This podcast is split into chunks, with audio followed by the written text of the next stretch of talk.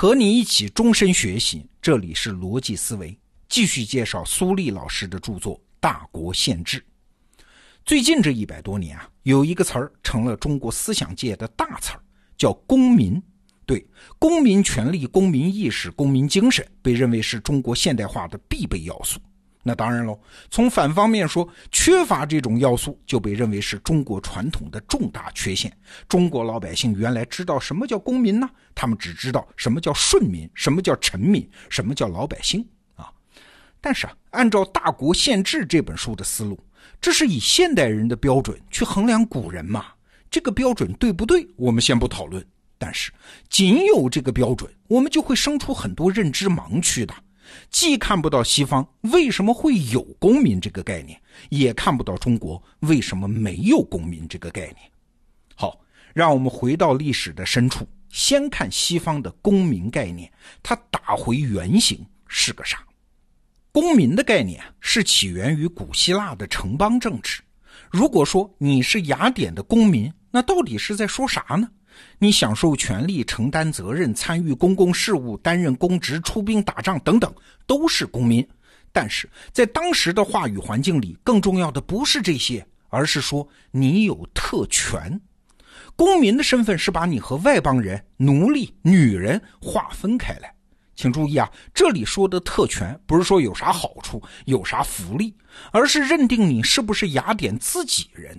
这特权带来的不见得是好处啊，还有打仗啊、交税啊等等责任。要知道，当时的希腊人可没有希腊国家这个概念啊，他们的身份认同是以城邦为单位的。你是雅典人，我是斯巴达人，等等。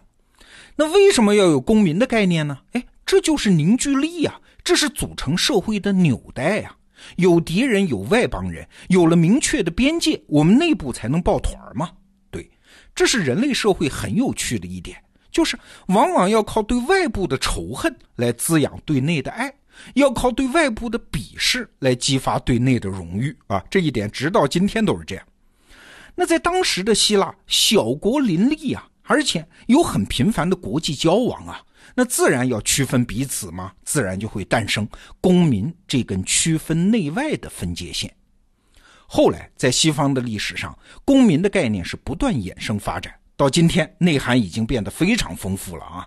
但是核心的东西并没有变。第一，你是公民，你就加入了一个共同体，你同时有权利和责任。第二，也是更重要的，公民的身份是把你和其他人区别开来。到今天，你还能经常听到美国政治家光明正大的说：“我是为美国公民的利益服务的。”好了，明白了公民这个概念的起因，你也就知道了为什么中国人的祖先不太可能演化出公民的概念。第一，中国在秦朝就实现了天下统一呀。此后，中国内部或许有分裂，但是四周已经发展的差不多了，已经扩展到了地理极限。它不像古希腊那样啊，有各种各样的国际问题。那天下的概念也就取代了本国外国的区别。在一个大一统的政治体里面，继续区分什么是自己人，什么是其他人，没有什么意义嘛？那时间一长，大家也就不做这种区分了。你这要是回到春秋时代，哎，你是赵国人，我是楚国人，这种身份认同当然也很明确啊啊，是因为后来大一统，所以没必要了。第二，中国不需要公民身份作为内部凝聚力的纽带嘛？中国古代社会的基层，我们以前讲过啊，是靠更加天然的血缘关系凝聚起来的。是不是自己人，关键看血缘关系的远近呢？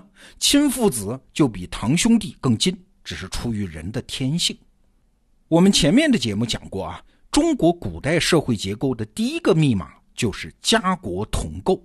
什么意思啊？就是血缘关系这种最自然、最纯真的关系被不断放大。成为国家治理结构，凝结人们关系的纽带呢，也就从血缘演化成了各种亚血缘啊。比如说，我们是同学啊、同乡啊、战友啊，那就会更亲近一点。我们中国人是不需要公民这个截然划分的内外边界的。比如说，你在国外的街头听见一个老外会说中国话，你会不会觉得这个人就是比其他老外要更亲近一点啊？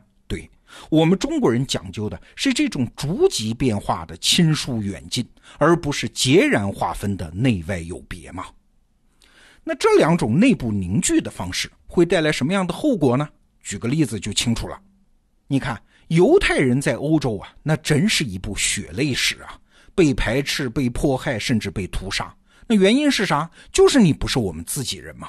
虽然你跟我们长得一样、穿的一样、讲一样的语言，那也没有用。你的出身就决定了你不是我们自己人，你后天再努力也没有用的。这是截然划分的。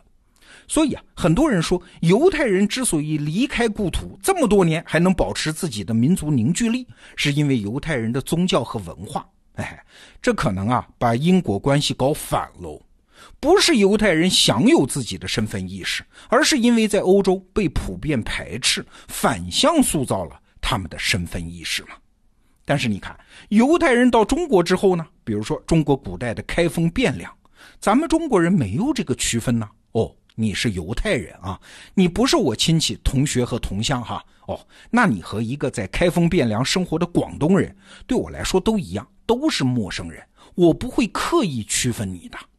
但是假设啊，这个犹太人和我们村的小芳结婚了，哎，那咱俩的关系在感觉上，中国人就觉得更近了一点嘛，比那个广东人还要近嘞。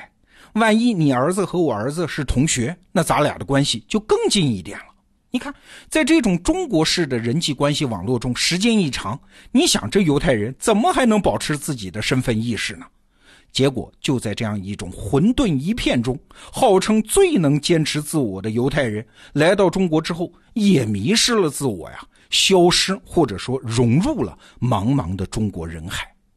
很多人都知道这个事实啊，全世界只有来到中国的犹太人最终被同化了。过去啊，我们总是说这要归功于中国文化的同化能力。谈到这一点，很多中国人都深感自豪。但是啊，如果深究中国文化，它为什么会有这样的同化能力呢？答案可能很多人不爱听哦，就是因为中国人没有这个内外有别的公民意识嘛。历史演化出来的一种文明特性，是很难用一种是非标准去判断的。文明特性这东西。不是你逛超市啊，你只挑你想要的，不，它是买一赠一的，好处坏处你都得同时打包拿走。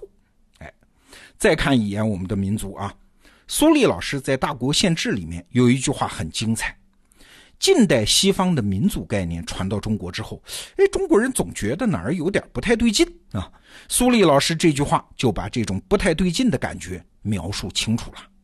他说，在我看来。汉族是啥？汉族就是那些在历史长河中洗净了自己的族群身份，不知道或者不再关心自己祖上曾经是什么族群的那些人，这就是汉族。那问题又来了，中国人有没有内外之分呢？有啊，这又要说到一些大家不爱听的词儿了。臣民和顺民指的就是这个分界线。但是请注意啊。在历史上，这两个词儿没有被侮辱的意思。他的意思就是你是不是接受中国文化呀？唐代人韩愈就说了：“夷狄入中国，则中国之；中国入夷狄，则夷狄之。”啊，就是你接受了中国文化，臣服了，顺从了，我们就不拿你当外人，你就和我们一样是老百姓了嘛，跟你的出身没有关系。举个例子啊，秦朝的时候，丞相李斯就说。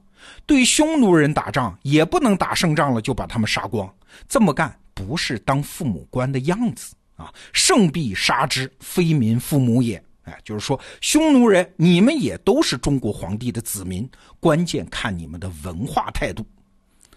美国人白鲁寻有一句话啊，说中国是一个伪装成民族国家的文明。对，我们的界限不是民族，是文明。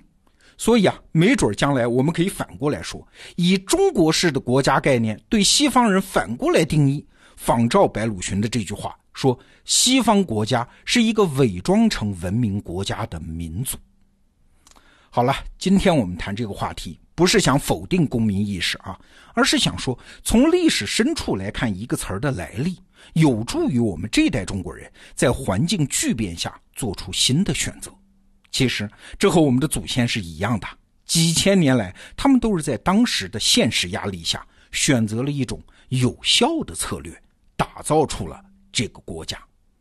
好，苏丽老师的大国宪制金牌版电子书已经在得到 APP 独家上架，您点击本期节目的文稿，或者到首页的电子书板块都可以买到它，强烈推荐。明天是周末，罗胖精选，再见。